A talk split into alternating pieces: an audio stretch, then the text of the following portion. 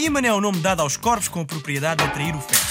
Esta propriedade foi observada pela primeira vez numa região da Grécia chamada Magnésia, e por isso os ímãs também são chamados magnetos.